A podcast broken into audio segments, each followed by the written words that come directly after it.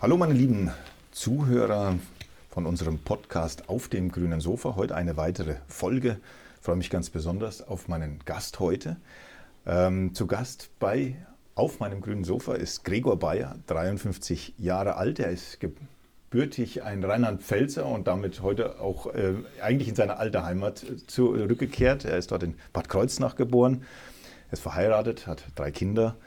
Ähm, bis 2010 war er hauptamtlicher Mitarbeiter beim NABU, ähm, hat dort das Besucherinfozentrum Blumberger Mühle bei Angermünde geleitet, auch die jagdliche Verwaltung der Flächen dort äh, inne gehabt. Er studierte Forstwirtschaft in Eberswalde, auch äh, Landwirtschaftsnutzung und Naturschutz, ähm, war 2011 bis 2014 Vorsitzender der FDP in Brandenburg war auch für die FDP im Landtag vertreten, war im FDP-Bundesvorstand, kennt also auch das Spiel der Politik, sage ich mal, exzellent. Und äh, heute ist er Vorsitzender der Schutzgemeinschaft Deutscher Wald in Brandenburg und in seiner beruflichen Funktion ähm, Geschäftsführer des Forum Natur, des Nutzerbündnisses, das Jäger gut kennen. Ein, das Nutzerbündnis aus Jägern, Anglern, äh, Bauern in Brandenburg und eine der wenigen aktiven Forum Natur Landesverbände. Ich glaube, es gibt gar nicht so wahnsinnig viele. Der, einzigste, der einzigste, einzigste, der einzigste hauptamtlich organisierte. Genau, es gibt einen hauptamtlichen Organisierten in Brandenburg. Äh, das, äh, und der macht dort mehr von sich sprechen als das äh, Bundesbündnis, das momentan ja eigentlich eher ein bisschen brach liegt. Mhm. Ähm, ich möchte mit ihm heute über, das, über ein Tier sprechen, das uns seit gut 20 Jahren jetzt in Atem hält, mhm. ähm, über die, den Wolf, mhm. der ähm, eine, nahezu eine, ja, er ist eine Ikone, eine Ikone für vieles, je nach Perspektive. Ähm, es gibt heute Bücher, Filme, es gibt Befürworter und Hasser, ähm, je nachdem, auf welcher Seite man steht oder welche Perspektive man auf ihn hat. Und ähm, natürlich, und das wäre meine Eingangsfrage auch schon an, an, äh, an Sie, Herr Bayer, warum polarisiert dieses Tier derart? Ja, das ist, äh, man kann fast sagen, die Gretchenfrage in der ganzen Debatte. In der Tat, äh, der Wolf hält uns in Atem.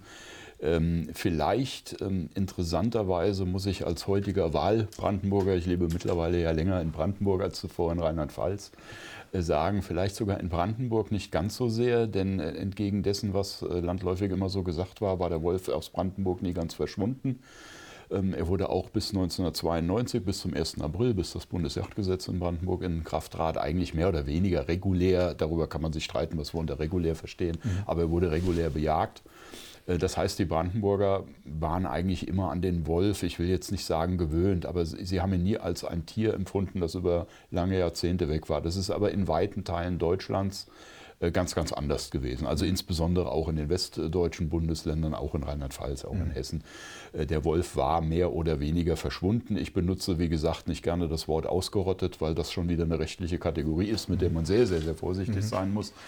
Aber äh, die Menschen haben diesen Wolf nicht mehr gekannt. Aber, und jetzt kommt das Aber, um auch Ihre Frage konkret zu beantworten, äh, sie haben den Wolf nicht sozusagen im persönlichen Erleben gekannt, aber mhm. sie projizieren in dieses Tier wie kaum ein anderes Tier Sehnsüchte und Wünsche einer modernen, einer auf alle Fälle urbanisierten Welt, in der die Menschen also zu einem großen Anteil in äh, Städten leben. Ich sage manchmal so ein bisschen gehässig, ich gestehe das auch gerne. Sie sind verurteilt dazu, sie haben sich selbst dazu verurteilt, in diesen Städten zu leben, in diesen urbanen Zentren, aber sie haben nie, und das ist eigentlich, eigentlich was Positives, sie haben nie ihre Sehnsucht nach Wildnis, nach unberührter Natur, nach Abenteuer, nach einem aufregenden Leben äh, letzten Endes verloren und alle diese Sehnsüchte projizieren sie in den Wolf. Ähm, äh, sie verbinden mit dem Wolf äh, positivste Dinge. Sie haben ihn, wie gesagt, nie persönlich erlebt. Und diese Sehnsüchte führen zu einem gefährlichen Mix, weil jetzt hier äh, zwei sehr unterschiedliche Interessenslagen aufeinandertreffen.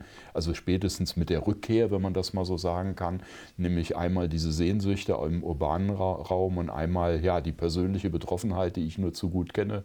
Es gibt in Brandenburg keine Nacht ohne Wolfsrisse. Ähm, gerade die Weidetierhalter natürlich ganz massiv, in jüngerer Zeit auch immer stärker die Pferdehalter. Äh, die also eine ganz andere, eine reale, eine tatsächliche Perspektive auf den Wolf finden.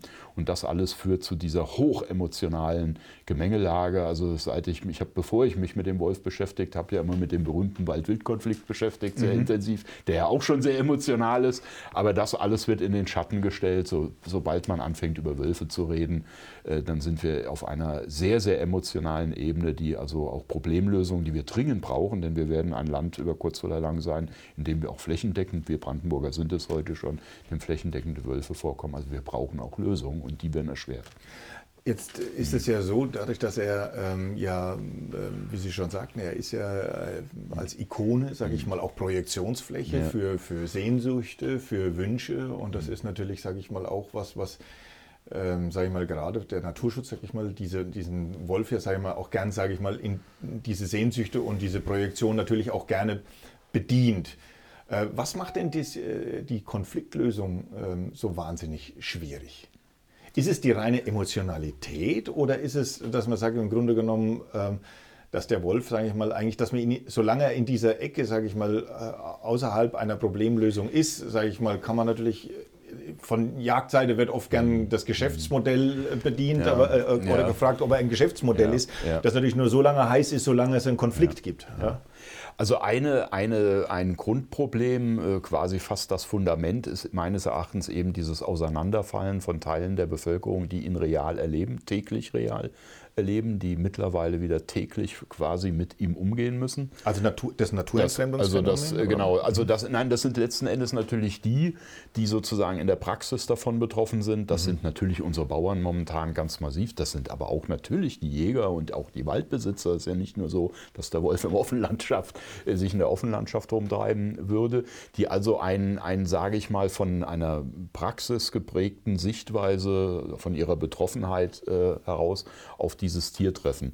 Und das andere sind eben Menschen, die diesem Tier sich rein emotional, sei es aus der Literatur, sei es aus Film und Fernsehen, es gibt ja auch zutiefst romantisierende Filme, äh, von amerikanischen Spielfilmen angefangen bis zur deutschen Produktion, die sich dem Thema Wölfe nähern, äh, bis hin eben ganz einfach, man muss, ich will das gar nicht als Vorwurf formulieren, aber ich rede ja auch gerne dann von den Menschen, die im 13. Stock wohnen, also Menschen, die ihren ganzen Lebenstag sozusagen eigentlich im urbanen Raum verbringen und wie wir Brandenburger dann sehr, sehr manchmal sagen, die dann nur am Wochenende sozusagen ins Brandenburger Umland ausschweben und vielleicht ein Ferienlokal genießen sitzen und einen Waldspaziergang machen und das dann alles mit Natur gleichsetzen, was gar nichts mit Natur, schon gar nichts mit Wildnis mhm. übrigens äh, zu tun hat. Das ist sozusagen das Fundament. Und jetzt kommt aber, das ist ja der, der Kern Ihrer Frage und das macht es leider Gottes auch so schwer.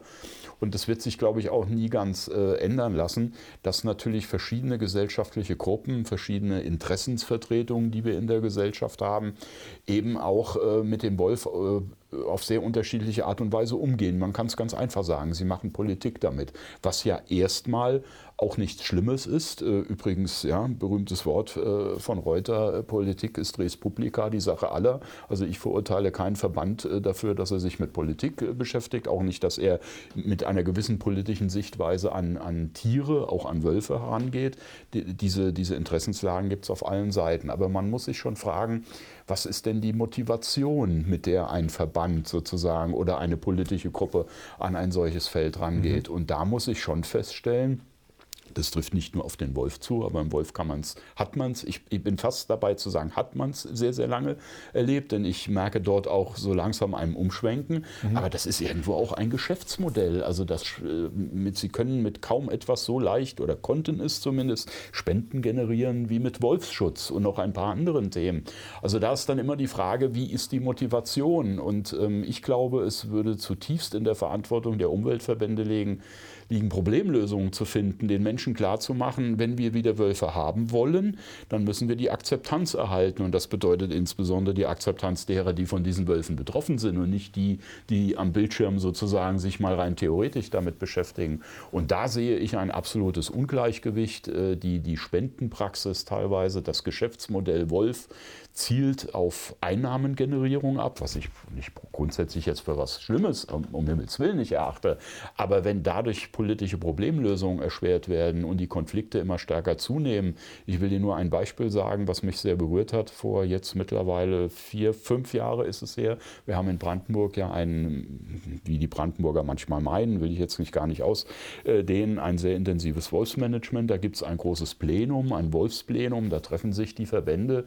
Als ich vor fünf Jahren, wie gesagt, ist es her, mal abends aus einem solchen Plenum zurückkommen kam, sagte ich mal zu meiner Frau, mehr spaßeshalber, ich war heute in Rom. Und dann fragte sie, wie, du warst in Rom? Ja, ich war im italienischen Parlament. Ich habe tumultartige Szenen erlebt. Ja, also bis, bis, also minimalst noch vor die, vor die Handgreiflichkeit. Okay. Also eine, eine Auseinandersetzung, wo es nicht mehr darum geht, Lösungen zu finden. Und mhm. das ist übrigens etwas, wie immer man dazu äh, steht, was am Schluss ja dem Wolf auch nicht zugutekommen. Mhm. Denn wenn wir nicht die Akzeptanz für eine Wildtierart erhalten, das mhm. gilt übrigens genauso für den Rothirsch wie für den Wolf, mal mhm. nur am Rande gesagt, dann wird keine Macht der Welt diese Tierart schützen. Wir mhm. müssen die Akzeptanz gerade in den ländlichen Räumen generieren mhm. und das sehe ich auch als Verantwortung der Umweltverbände an und nicht primär den Blickwinkel auf die Generierung von Spenden. Ja, aber es ist jetzt natürlich so, mhm. ähm, wenn wir jetzt derzeit, wie Sie haben gerade die politische Lage, sage ich mal, eigentlich angesprochen, wir sind jetzt inzwischen, sage ich mal, bei einer Zahl, die irgendwo beim, im Bereich 1500 Wölfe mit Sicherheit liegt, vielleicht sogar höher. Man, in der Regel sind solche Bestandszahlen ja immer sehr schwierig, meistens werden sie unterschätzt. Ähm, damit ist man ja, sage ich mal, schon weit über dem Erhaltungszustand ja. raus. Aber eigentlich bewegt sich nach wie vor eigentlich nahezu kaum was. Also das heißt, nach wie vor wird in den Ländern, in den Wolfsmanagementplänen sehr stark auf den ähm, Weidetierschutz gebaut. Das heißt also, man, baut die Zaunförderung aus, man baut den Herdenschutz aus mit Herdenschutzhunden mhm. etc. etc. Aber an dieses Thema äh, Entnahme, also sprich Abschuss, da will man nicht ran.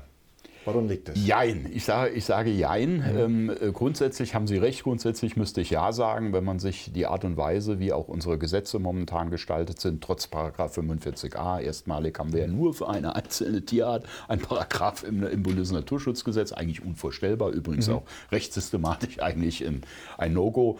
Aber ähm, wir haben eine Situation, wo unsere gesetzlichen Grundlagen, auch unsere Managementpläne, die sich ja nur mit der passiven Säule, also der Umweltbildung, dem Monitoring und solchen Dingen beschäftigen und nicht dem aktiven mhm. Bestandsmanagement, was mhm. übrigens Aldo Leopold immer als Einheit gesehen hat. Ja. Es geht das eine ohne das andere nicht. Mhm. Also alles das ist gar nicht geeignet, um mit einem Wolfsbestand in einem Land umzugehen, der so hoch ist wie nirgendwo sonst auf dieser Welt. In Brandenburg, für Brandenburg kann ich es definitiv sagen, wir haben betrachtet auf die Anzahl der Individuen an Wölfe und auf die Flächeneinheit den höchsten, und zwar mit weitem Abstand, den höchsten Wolfsbestand weltweit. Und mit, in einer solchen Situation braucht man andere Instrumente. Man muss im Kopf umschalten vom rein konservierenden Naturschutz, vom Artenschutz, der in einer Situation geboren wurde, als faktisch wenige bis gar keine Wölfe in einem Land da war.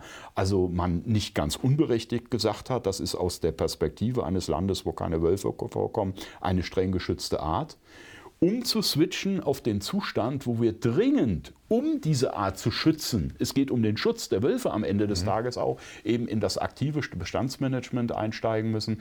Also weg von dieser Einzelbetrachtung des 45a, des sogenannten Problemwolfes, den es sowieso nicht gibt, weil Wölfe einfach ein wölfliches Verhalten haben. Dass wir Menschen das als Problem wahrnehmen, ist zwar selbstverständlich, das macht aber den Wolf noch lange nicht zu einem Problemwolf, hin zu einem konsequenten Management mit zwei Faktoren. Es geht nicht anders, zeigen uns übrigens alle Länder weltweit, wo Wölfe vorkommen wo wir einen, wir nennen es Akzeptanzbestand definieren müssen, also einfach die Frage beantworten müssen, wie viele Wölfe sollen auf einer bestimmten Fläche da sein. Und wenn man diese erste Frage beantwortet hat, schließt sich wildbiologisch logisch auf Basis des Zuwachses, den dieser Bestand eben hat, die Beantwortung der Frage an, wie viele Wölfe müssen wir entnehmen, wie die Bürokraten sagen, sagen wir es ganz deutlich, wie viele Wölfe müssen wir letzten Endes totschießen, müssen sie jagen. Das ist, äh, so sollte man es eigentlich auch benennen.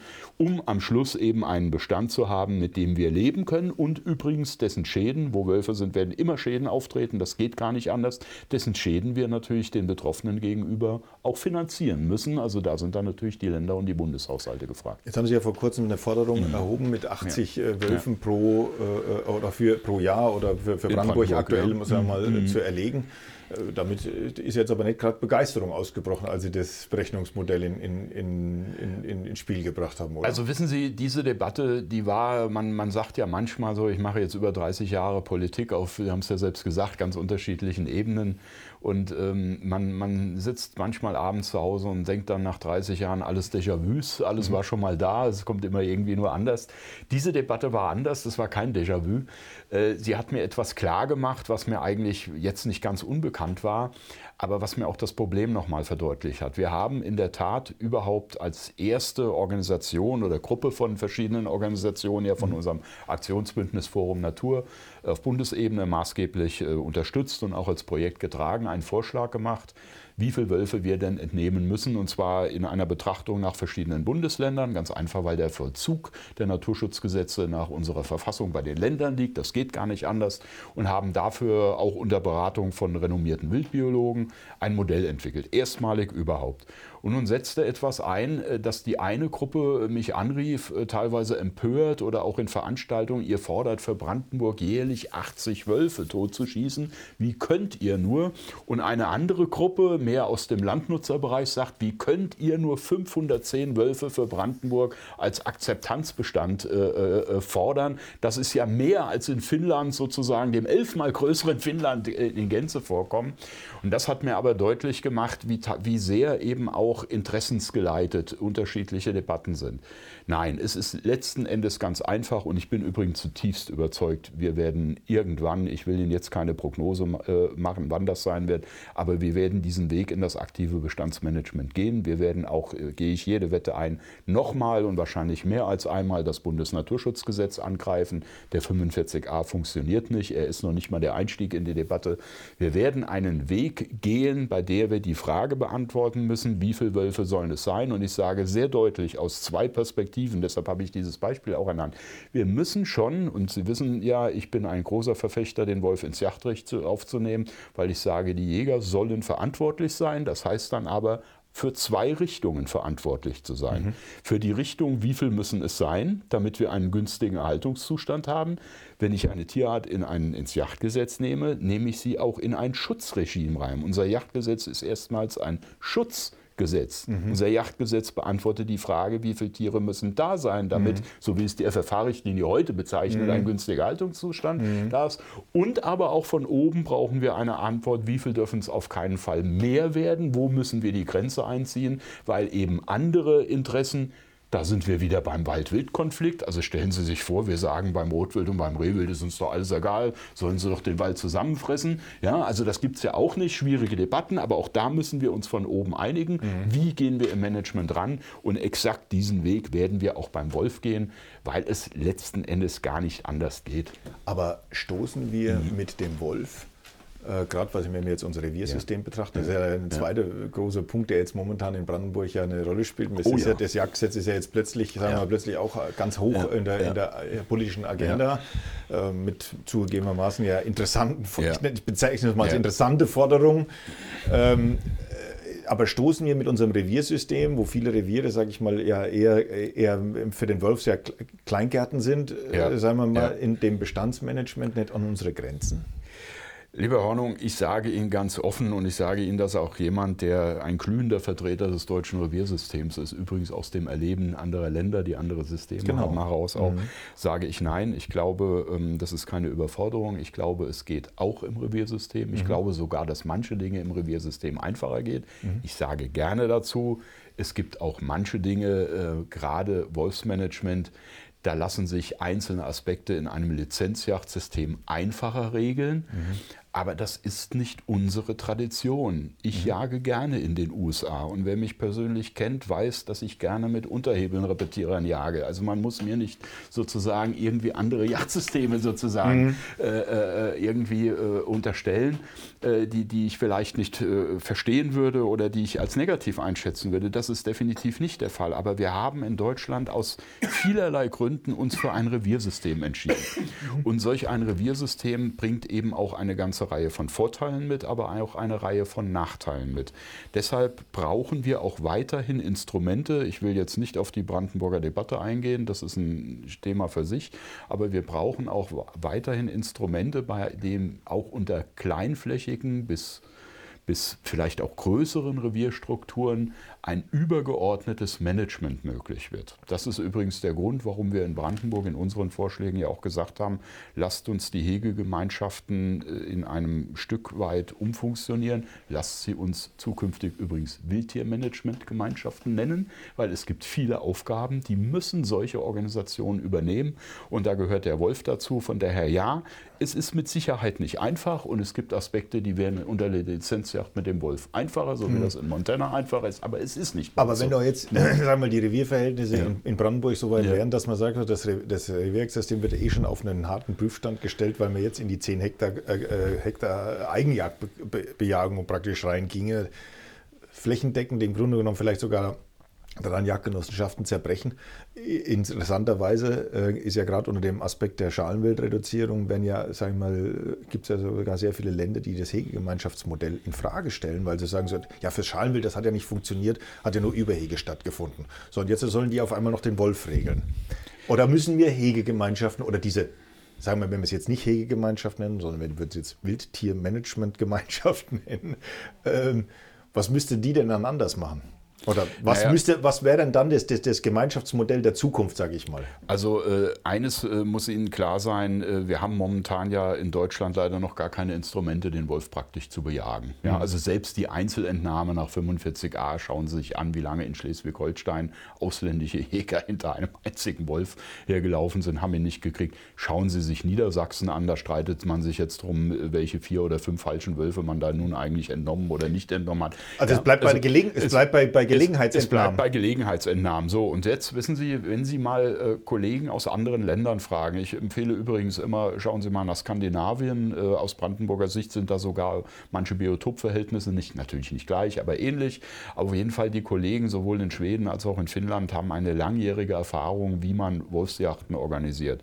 Und eins kann ich Ihnen versprechen, die Wolfsentnahme mhm in Form der Einzeljacht, mhm. die wird vielleicht im ersten Jahr funktionieren, aber dann ist es vorbei. Ja. Die Wolfsentnahme, das aktive Wolfsmanagement wird in Gesellschaftsjagdstrukturen, ob wir die nun Drückjagd, Treibjagd, wie auch immer nennen, ist eine ganz andere Frage, äh, zu, äh, zu vollziehen sein. Und dann brauchen Sie eine Koordination über große Reviereinheiten hinweg. Haben wir ja übrigens heute auch schon mit der äh, gemeinsamen Bejagung von Rotwild, äh, wo wir sozusagen Gesellschaftsjachten über viele Grenzen hinweg machen und ähnliches. Diese mhm. Instrumente brauchen wir in Zukunft mehr unter dem Managementanspruch einer solchen Tierart und nicht weniger. Mhm. Das heißt aber mhm. im Grunde genommen, sagen wir mal, würden, würden Sie sagen, dass man die Hegegemeinschaft der Zukunft im Grunde genommen noch weiter stärken muss? Oder sage ich mal, äh, ist das, kann das bei so einer äh, privaten äh, Geschichte, wie sie derzeit ist, eigentlich mit privater Mitgliedschaft und sowas oder freiwilliger Mitgliedschaft bleiben? Ja, wissen Sie, das ist ein schwieriges Thema, dem wir uns auch äh, sehr im Forum Natur in Brandenburg mit unseren Vorschlägen zum Yachtgesetz gestellt haben. Ich glaube, wir müssen, wie gesagt, wir nennen es Wildtiermanagementgemeinschaften, weil wir glauben, dass auch noch weitere Aufgaben hinzukommen müssen. Mhm. Also dürfen nicht weniger Aufgaben werden, über manche kann man sich streiten, aber es müssen weitere Aufgaben hinzukommen und wir müssen dieses System weiterentwickeln. Ja, ich erinnere mich übrigens gerne, dass vor vielen Jahren mal die Deutsche Wildtierstiftung ja mal einen Vorschlag gemacht hat, äh, führt einen Beitrag pro Hektar für die Jägergemeinschaften ein und lasst uns einen Berufsjäger einstellen und all solche Sachen. Es gibt ja viele Ideen, die wir diesbezüglich äh, gemacht haben. Wie immer wir das organisieren, wenn wir Wolfsbestände am Ende des Tages, ich sage es mal mit dem Wort jetzt, managen wollen, also geregelt bejagen wollen, sagen wir es mal vereinfacht, brauchen wir eine großflächige Betrachtung, die eben auch verschiedene Abschussquoten, darauf wird es hinauslaufen, es geht gar nicht anders, mhm verschiedenen Gebietseinheiten zuweist. Der Vollzug wird mit Sicherheit bei den Ländern, eher sogar bei den Landkreisen am Ende liegen. Und die, die äh, Einheiten, die dort zu managen, zu bewirtschaften sind, werden sich über viele Kreise teilweise auch erstrecken. Also wir brauchen eine Koordination. Und das muss jemand machen. Das funktioniert momentan nicht in den Hegegemeinschaften. Zumindest mhm. kann ich das für Brandenburg mhm. sagen. Die Instrumente sind nicht ausgebaut genug. Mhm. Wir werden es nie ganz äh, äh auflösen und äh, das will ich übrigens auch gar nicht. Es wird am Ende eine eigentumsorientierte Revierjagd bleiben. Das mhm. ist auch so. Das ist auch ein Erfolgsmodell meines Erachtens. Aber es muss schon klar sein, wenn wir uns dem Anspruch der Verantwortung für Wölfe beispielsweise stellen wollen, dann muss man diese reine Eigentumsbetrachtung auch mit Aspekten unterlegen, wo man sagt, es besteht Koordinierungsbedarf und dann muss man als Einzelner gegebenenfalls auch mal zurückstehen. Wenn wir das nicht wollen, mhm. Dann müssen wir den Weg gehen, den einige Fantasten, sorry, jetzt versuchen in Brandenburg zu gehen. Dann, lieber Hornung, sage ich aber, dann seid wenigstens also so ehrlich. Sie, Sie meinen den Wolfsjäger, Sie, den staatlichen, der, den staatlichen mhm. Wolfsjäger oder auch die Bejagung auf einer Hektar, äh, auf einem Hektar für jeden. Äh, äh, wissen Sie, ich halte das für einen absoluten Fehler. Das wird nicht funktionieren. Aber wenn man das fordert, das habe ich den Kollegen in Brandenburg gesagt, dann würde ich mir wünschen, dann seid doch wenigstens so ehrlich und sagt, wir wollen kein Revierjachtsystem, wir wollen was anderes. Da kann man dann ja auch drüber reden. Ich wäre da ein großer Gegner dann gegen ja. dieses Modell. Aber so zu tun, als könne man äh, das Reviersystem erhalten, indem man es zerstört, das ist doch ein völliger Irrweg. Ich, ähm, mhm. Eine Frage, die mich jetzt, Sie haben es vorhin ganz kurz mhm. angesprochen, indem mhm. Sie gesagt haben, ähm, der Wolf ist eigentlich Teil des Naturschutzgesetzes ja. und ähm, plädieren für die Aufnahme ins Jagdrecht.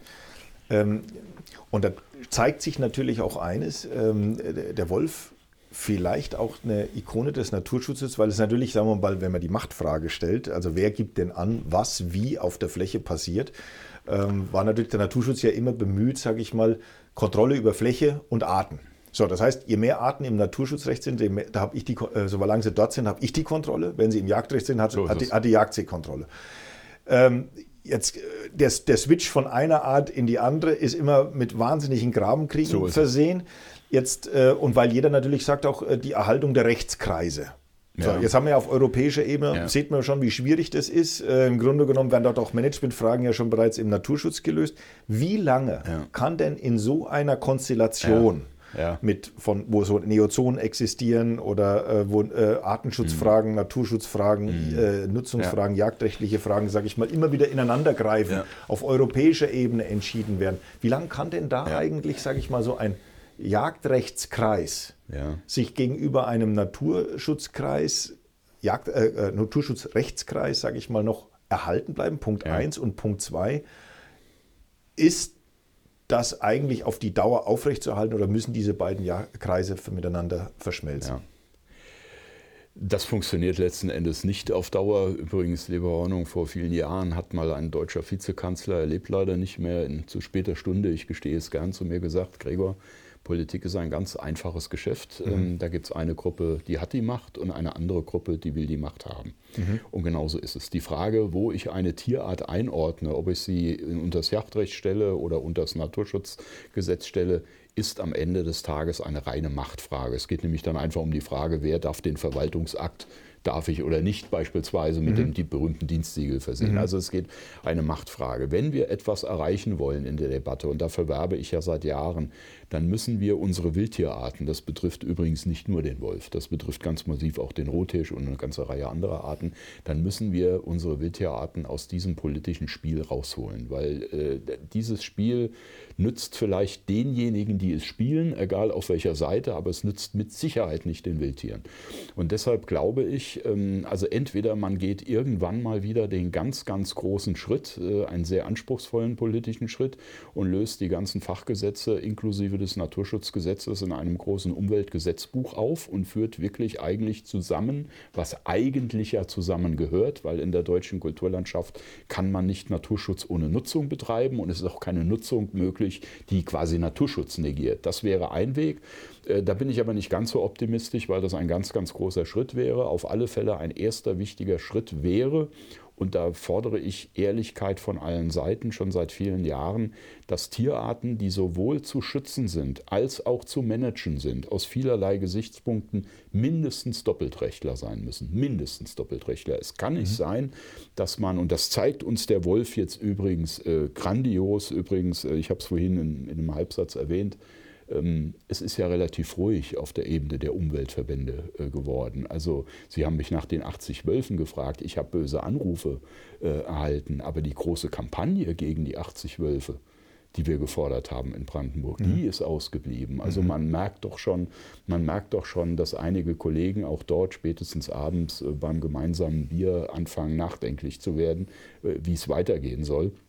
Gerade natürlich in solchen Ländern mit großer Betroffenheit. Mhm. Also es ist doch völlig widersinnig, eine Tierart, die beides bedarf, die wir weiterhin unter Schutzaspekten als streng geschützte Tierart, mhm. will jetzt nicht die Frage von vier in fünf umstufen, mhm. was ein ganz, auch übrigens durch die Einstimmigkeit in Brüssel ein ganz, ganz dickes äh, Brett ist. Mhm. Ähm, aber selbst wenn wir das umgestuft haben, wird der Wolf weiterhin unter dem Anspruch auch der Jäger, wohlgemerkt, wie ich immer sage, des Schutzes zu sehen sein, als auch nicht seiner Nutzung, da sind wir noch nicht, mhm. aber seines aktiven Managements. Mhm. So wie bei vielen anderen Theatern auch, die wir nicht direkt nutzen, die aber gemanagt werden mhm. müssen aus vielen Gesichtspunkten. Und das geht nur gemeinsam, deshalb ja auch unser Modell, das ganz klipp und klar sagt, die eine Seite wird unter diesem naturschutzfachlichen Strang beantwortet, wie viele Wölfe müssen da sein, und die andere Seite, insbesondere der praktische Vollzug der sogenannten Entnahme, wird eben unter dem anderen Rechtskreis äh, zu betrachten sein.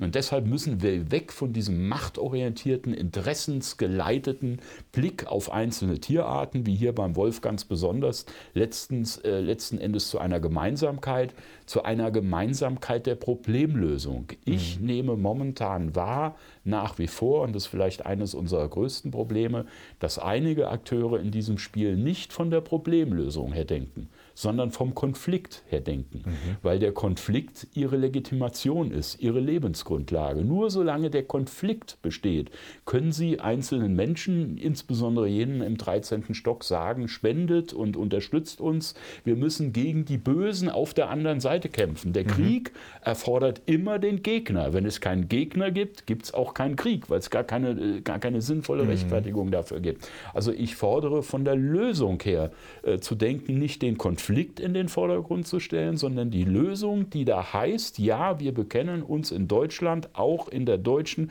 Kulturlandschaft dazu, es soll mit Wölfen gehen, bei mhm. allen Schwierigkeiten. Aber dort, wo es mit Wölfen gehen soll, muss der Bestand auch begrenzt werden und das können Dafür haben wir in Deutschland nur die Jäger. Es kann gar keine andere Gruppe machen. Mhm. Es ist gar keine andere Gruppe denkbar. Übrigens alleine schon wegen des Reviersystems, weil jeder irgendwo in einem Revier zuständig und verantwortlich ist. Mhm. Also wir brauchen auch diese Betrachtung. Und das zusammenzuführen, das ist eigentlich die politische Herausforderung. Jetzt äh, gibt es ja äh, so ein Gesetz, das ist ja schon so, so ein, sage ich mal, mhm. ich würde ihn fast als Hybriden bezeichnen, dieses, äh, das Gesetz, das Landesjagdgesetz in oder es heißt ja nicht mehr so, es heißt ja, äh, ja Baden-Württemberg. Ja. Baden-Württemberg. Wildtiermanagement. Ja, genau, ja. Wildtiermanagementgesetz. Äh, wird mit Argusaugen betrachtet. Ähm, ähm, ist das ein Weg? Ähm, ich sag mal so, ähm, an diesem Gesetz müsste man meines Erachtens an der einen oder anderen äh, Stelle noch schrauben. Mhm. Ähm, aber ich war ja einer von denen, ich habe damals auch ein paar böse Anrufe und Kritik bekommen, die in der damaligen Debatte um diese Gesetzesnovelle, wir hatten da ja noch ein paar andere, immer gesagt habe, Leute, ja, äh, da gibt es von unserer Seite auch aus Seite der Jägerschaft einiges zu kritisieren. Ich werde aber nicht den Ansatz kritisieren, ein Yachtgesetz zu einem Wildtiermanagementgesetz zu erklären. Ob man das dann immer so nennt oder das ist eine andere Frage, weil das ist heutzutage eine Aufgabe. Jäger müssen auch bereit sein, in der Welt zu leben, in der wir nun mal leben. Ne? Und Jagd ist die traditionelle Schiene, für die ich zutiefst streite und kämpfe. Aber das, was eben insbesondere die Amerikaner und allen voran ja Aldo Leopold, der als Vater dieser Disziplin äh, äh, gilt, als Wildtiermanagement vorweggenommen haben, sind letzten Endes Aufgaben, äh, mein Freund Dirk Wellershoff hört immer nicht so gerne in Brandenburg, wenn ich von Dienstleistung rede, aber ich sage dann, Dirk, äh, ganz ruhig bleiben. Am Schluss ist es eine ehrenamtliche Dienstleistung, die ihr bringt. Ihr werdet dafür nicht bezahlt, aber die Gesellschaft muss an, anerkennen. Also mhm. man nicht nur nicht bezahlt, sondern man bezahlt ja sogar noch Genau, dafür. also man investiert ja noch. Ja. Also man bringt sich ja ein, man ja. zahlt eine Yachtpacht und ja, man übernimmt Wildschaden. Also ihr bezahlt dafür und deshalb muss die Gesellschaft auch anerkennen, dass diese von ihr ja geforderte Dienstleistung, mhm. die sie ja abruft, die mhm. sie verlangt, mhm. gesetzlich als auch gesellschaftspolitisch, mhm. dass die eben auch anerkannt wird. Ne? Mhm. Also von daher äh, gibt es letzten Endes gar keinen anderen Weg, als diese, diesen, auch diesen Aspekt des Wildtiermanagements in unser jachtliches Handeln zu integrieren. Und wissen Sie, ich habe vor, vor, ich glaube, es ist jetzt vier Jahre her, äh, die Ehre gehabt, im Plenum des baden-württembergischen Landtages zu reden. Das kommt eigentlich für einen Nicht-Abgeordneten so gut wie nie vor. Mhm. Hat mir sehr viel Spaß gemacht. Das war eine Anhörung und ich habe damals auch gesagt, und habe übrigens auch mit dem, mit dem dortigen Präsident der Landesjägerschaft mhm. darüber diskutiert. Mhm. Und wir waren sogar einer Meinung, hatte ich den Eindruck, sagt, euch kann doch gar nichts Besseres passieren. Die, ihr, ihr habt jetzt ein Wildtiermanagementgesetz und der Wolf soll gemanagt werden. Ja, dann sollen doch die, die dieses Wildtiermanagement im Gesetz wollten, jetzt auch dafür sorgen, dass ihr genau das machen könnt. So einfach ist es letzten Endes. Also ich habe keine Angst vor einem Wildtiermanagementgesetz. Mhm. Ob immer alles richtig darin geregelt ist, ist eine andere Frage. Also das heißt, mhm. das wäre auch ein Plädoyer mhm. dafür, im Grunde genommen auf ähm, so Begrifflichkeiten, die ja heute im Jagdgesetz ja noch äh, äh stehen, wie so Hege, ja. Weitgerechtigkeit, sagen wir mal, die leichtfüßig ähm, zu, zu, ähm, zu, ich sage mal, aufzugeben? Nein, nicht. Also erstens auf keinen Fall leichtfüßig, auch nicht aufgeben, aber darüber zu reflektieren, wie wir eine Gesellschaft erreichen, die eben heute in anderen Begriffen spricht. Man erlebt das ja auch bei den eigenen Söhnen. Ja? Mhm. Wenn Sie sich mit den eigenen Söhnen unterhalten wollen, dann müssen Sie sich auf die Sprache der nächsten Generation ein Stück weit einlassen. Das heißt nicht, dass man den Söhnen nicht sagt, alles toll, was ihr macht und alles klasse. Nein, man sagt den eigenen Söhnen gelegentlich auch sehr deutlich, dass es da Grenzen gibt und dass es da auch Dinge gibt, die man anders sieht. Mhm. Aber die Sprache ist schon, die Sprache ist nicht umsonst das Instrument unserer Kommunikation. Kommunikation. Von mhm. daher habe ich keine Angst vor neueren Begriffen. Ich will die gar nicht als modern. Übrigens, der Begriff Wildtiermanagement ist kein moderner Begriff. Der ist mittlerweile weit über 100 Jahre alt. Viele Länder denken und arbeiten in diesem Begriff. Aber wir müssen uns ein Stück weit darauf einlassen. Es gibt übrigens ein paar andere Begriffe. Wir haben in Brandenburg beispielsweise empfohlen, in unseren äh, Vorschlägen für die Yachtgesetznovelle nicht mehr im rechtlichen Kontext, sage mhm. ich ausdrücklich, nicht mehr von Hochwild und Niederwild zu sprechen. Warum? Weil der Hintergrund der historische, den brauche ich Ihnen, Ihnen ja nicht zu mhm. erklären sozusagen, ist ein Hintergrund, der übrigens schon in der Zeit, als das damalige Reichsjachtgesetz in Kraft trat, keine Bedeutung mehr hatte. hatte ja. ja. Mhm. Also wenn man ganz ehrlich mhm. ist, war, war, es auch damals schon nicht mehr so, dass das Hochwild mhm. ausschließlich dem Hochadel mhm. vorbehalten war. Mhm. Das sind historische Begriffe, zu denen sollten wir als Jäger stehen. Wir sollten übrigens zutiefst unsere Jägersprache pflegen. Wir sollten sie auch im Umgang miteinander nutzen, aber wir sollten auch bereit sein, einer Gesellschaft mit ihrer Sprache gegenüberzutreten, sie dort abzuholen, wo sie ist und im besten Falle, was uns übrigens in letzter Zeit, was mich sehr freut, immer mehr gelingt, wenn man sich auf die Zahl der Yachtscheine, der neuen Yachtscheinanwärter, auch auf den Anteil der Frauen übrigens mhm. äh, mal einlässt, sie abzuholen und sie für unsere Ideen zu begeistern. Es muss ein Geben und ein Nehmen sein.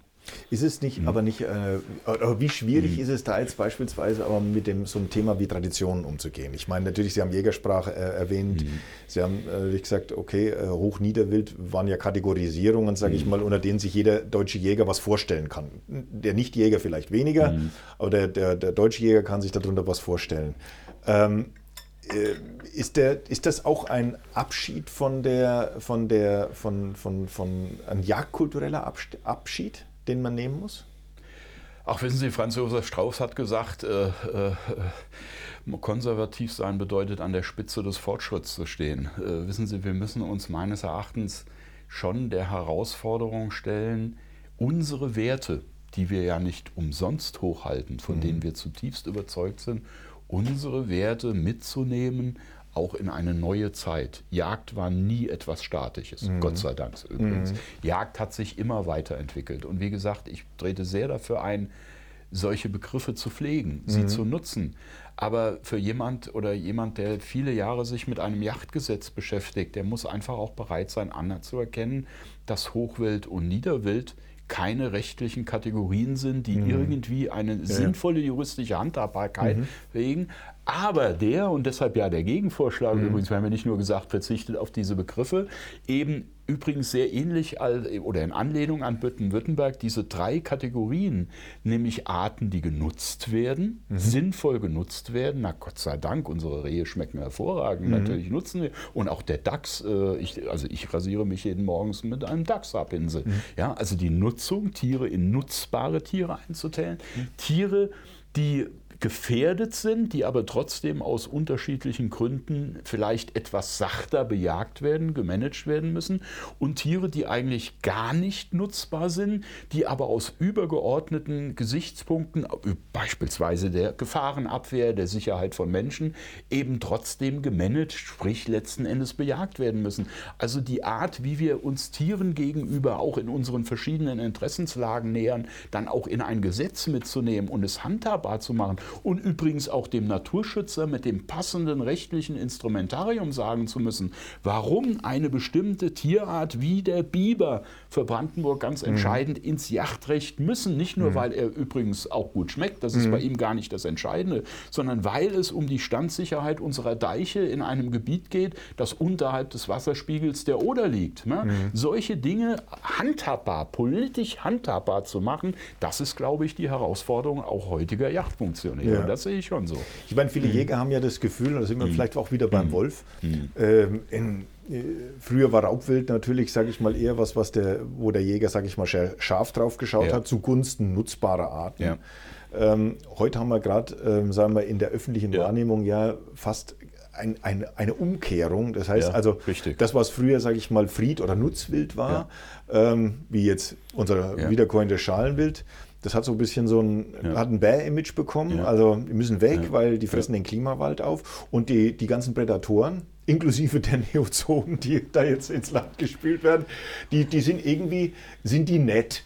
Also die, denen darf man nichts tun. Ähm, ist, wie kann man eigentlich, sage ich mal, diese, diese äh, ich, und das wird ja auch, wie ja. gesagt, eben auch, weil der Wolf und ja, viele ja. von den Prädatoren natürlich, sagen wir mal, dem, dem Naturschutz offensichtlich lieber sind, sage ich mal, als die anderen, sagen wir mal. Aber wie, ist das, wie ist das zu erklären oder kann man das auflösen? Gucken Sie mal, Herr Hornung, das spricht ja für meine These. Zu allen Zeiten ist die Gesellschaft mit verschiedenen Erwartungshaltungen an Wildtiere herangetreten. Diese mhm. Erwartungshaltungen haben sich immer wieder im Lauf der Jahrhunderte teilweise diametral geändert. Mhm. Es fing vielleicht mal wirklich ausschließlich mit dem Nahrungserwerb an. Es kam die Sicherheit äh, vor, vor, gerade vor Raubtieren natürlich dazu.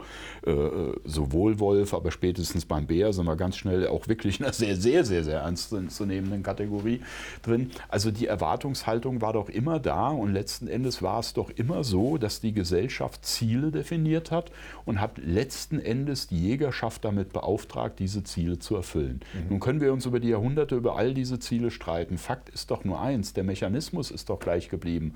Heute sagt mir die Gesellschaft in den urbanen Räumen, wir wollen wieder Wölfe haben dann sage ich als Jäger, okay, und ich zeige euch, wie man das macht. Inklusive dem Problem, dass wenn wir Wölfe, hat mir übrigens mal ein amerikanischer Farmer gesagt, ist ganz einfach, wenn du Wölfe haben willst, musst du ab und zu welche totschießen. So einfach ist es.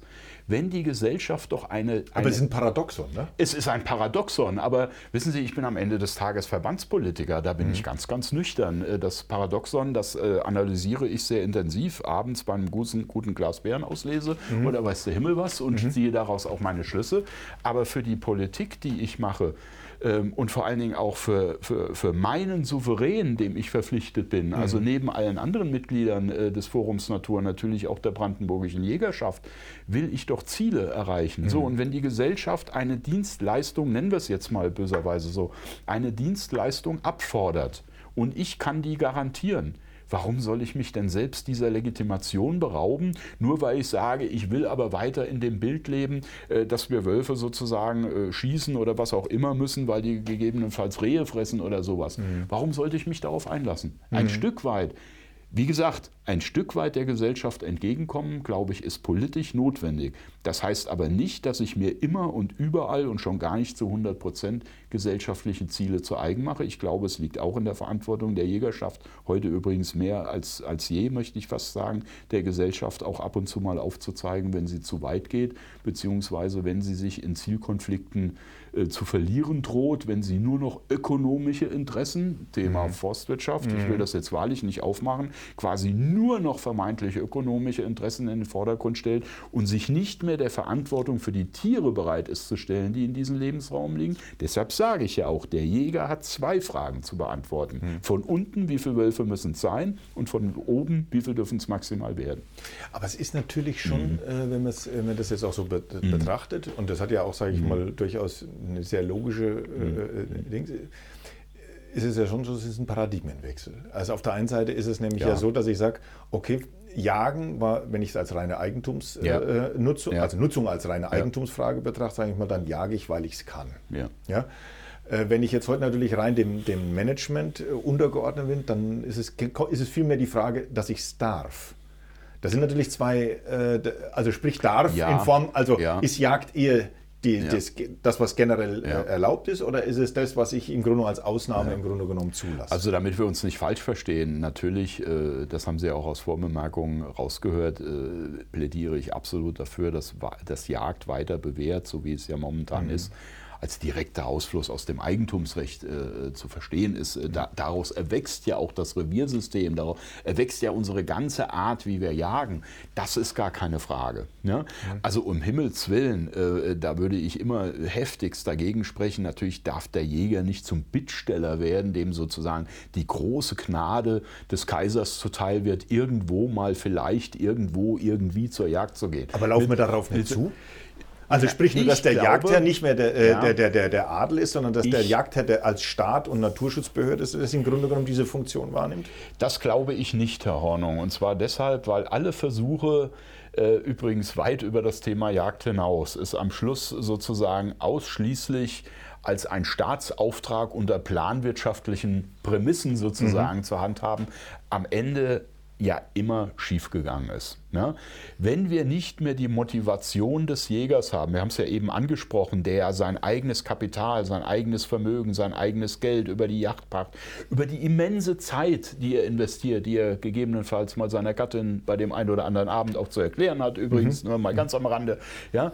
wenn er nicht mehr bereit ist, das mit einzubringen, das mit in den Topf als seinen Eigenanteil, nennen wir es mal neudeutsch, reinzuwerfen, dann wird kein Staat dieser Welt mit noch so ausgeklügelten ausgeklügelten fünf oder zehn Jahresplänen oder weiß der Himmel was irgendetwas reißen. Übrigens, ich bin ja Brandenburger.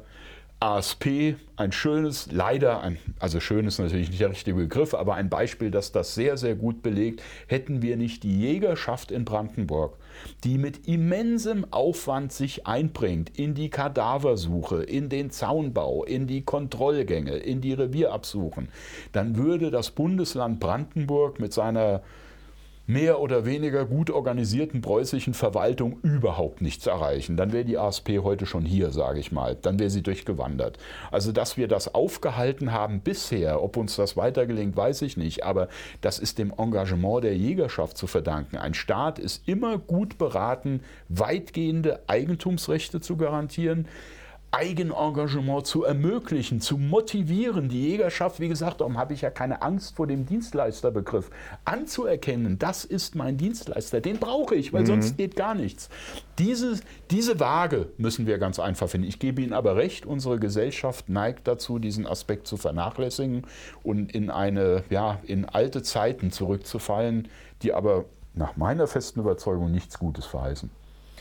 Ich meine, ich denke mhm. mir äh, gerade vor dem, wie Sie es gerade erwähnt haben, sage ich mal, das ist ja, ähm, der Naturschutz selber hat aber ganz gern die, äh, hätte ganz gern, sage ich mal, dieses, ich sag mal, dieses, äh, dieses, äh, wie soll man das beschreiben? Ja, ich sag mal das Vorwort. Also zu sagen so, wir sagen dir, was du letztendlich oder wie du es letztendlich machen darfst oder äh, äh, wie du es letztendlich zu, zu, zu tun hast. Lässt sich das auf die Dauer, wie gesagt, eben mit diesem, dieser Eigenverantwortlichkeit, sag ich mal, übereinander Wissen Sie, Herr Hartung, ich bin ja Liberaler. Sie mhm. haben ja meinen, meinen Werdegang äh, gewähnt. Und ich glaube zutiefst, und alle, alle meine Lebenserfahrungen bestätigt das immer wieder aufs Neue, ähm, dass es am Schluss immer ein, ich will es jetzt nicht Kampf nennen, aber ein Ringen unterschiedlicher Pole ist. Mhm. Übrigens, ja, der Naturschutz neigt dazu. Mhm. Ich hoffe, die Jägerschaft neigt auch dazu.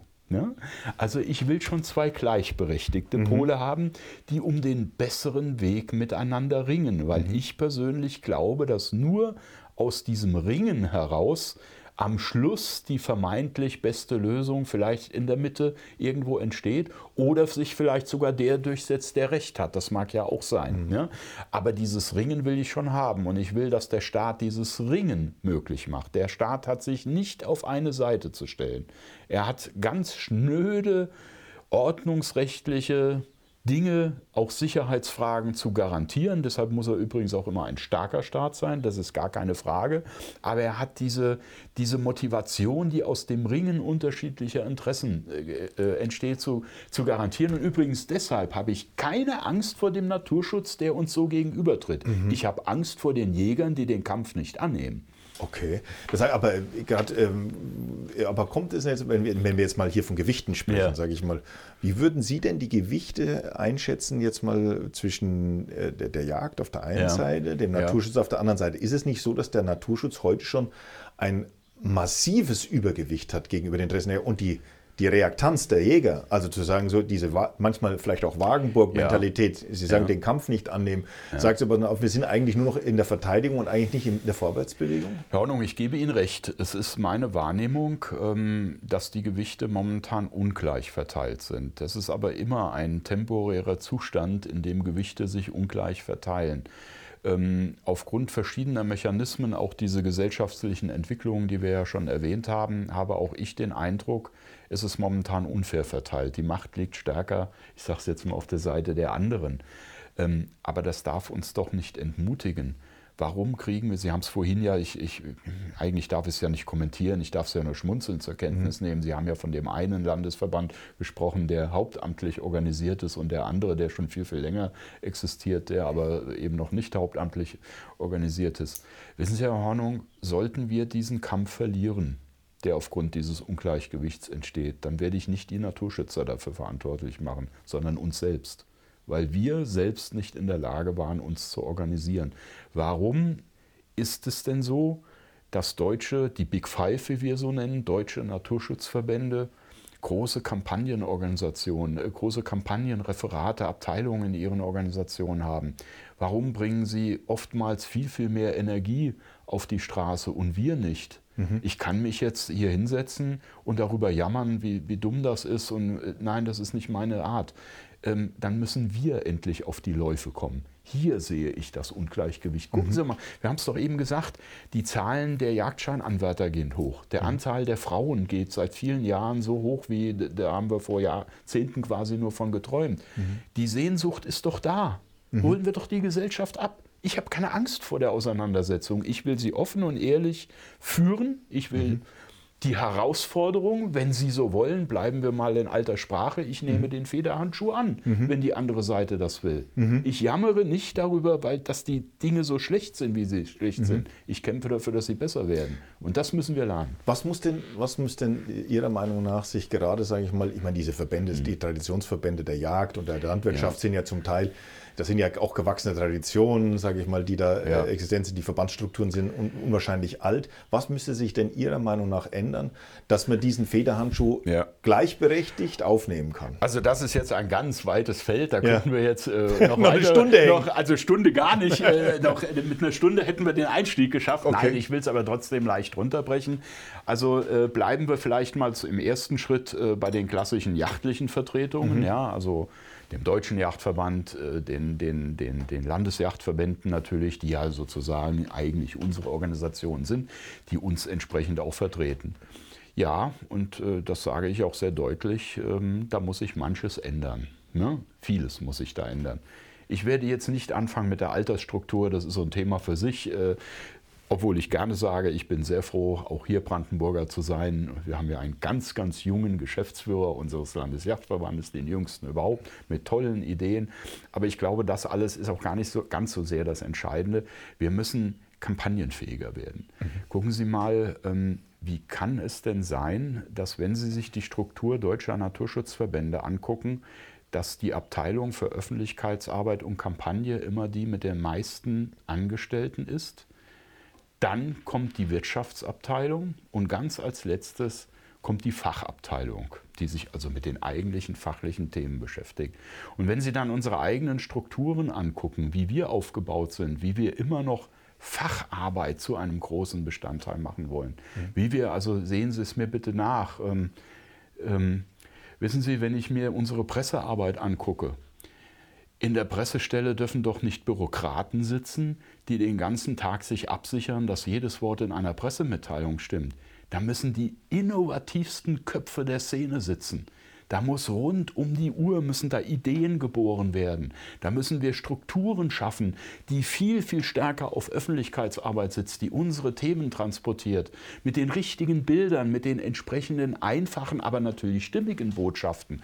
Und da sehe ich nach wie vor äh, große, große Defizite, insbesondere eben bis dahin, dass auf der anderen Seite, um mal in Ihrem Bild zu bleiben, es einen deutschen Naturschutzring gibt, der relativ gut, ich bin jetzt mal ganz vorsichtig, relativ gut organisiert ist. Und auf der anderen Seite gibt es eine sehr, sehr lose Zusammenarbeit von Verbänden, die es selbst, äh, wenn die EU mal, wie ja kürzlich auch wieder gesehen, die Frage gestellt, was müsste sich an der FFH-Richtlinie ändern, es nicht äh, äh, gebacken bekommen, auf gut Deutsch gesagt, eine Kampagne aus dem Boden zu stampfen und am Schluss äh, drei Millionen Unterschriften auf der anderen Seite gegen 6000 äh, bei uns stehen. Ja, dann darf ich mich nicht äh, wundern, wenn die EU nicht die richtigen Entscheidungen trifft. Und unter die Räder kommt. Und unter die Räder kommt. Mhm. Herr Bayer, ich will das als Schlusswort stehen lassen. Das war ein wundervolles Gespräch. Herzlichen Dank, Gerne. dass Sie bei uns waren. Ja. Und ich ähm, bin gespannt, wie sich das weiterentwickeln wird. Meine äh, ähm, Damen und Herren, liebe, liebe Zuhörer von unserem Podcast auf dem grünen Sofa, das soll es für heute gewesen sein. Ähm, ich freue mich darauf, Sie weiterhin bei Wild und Hund zu sehen, zu hören und dass Sie von uns lesen. Bis zum nächsten Mal.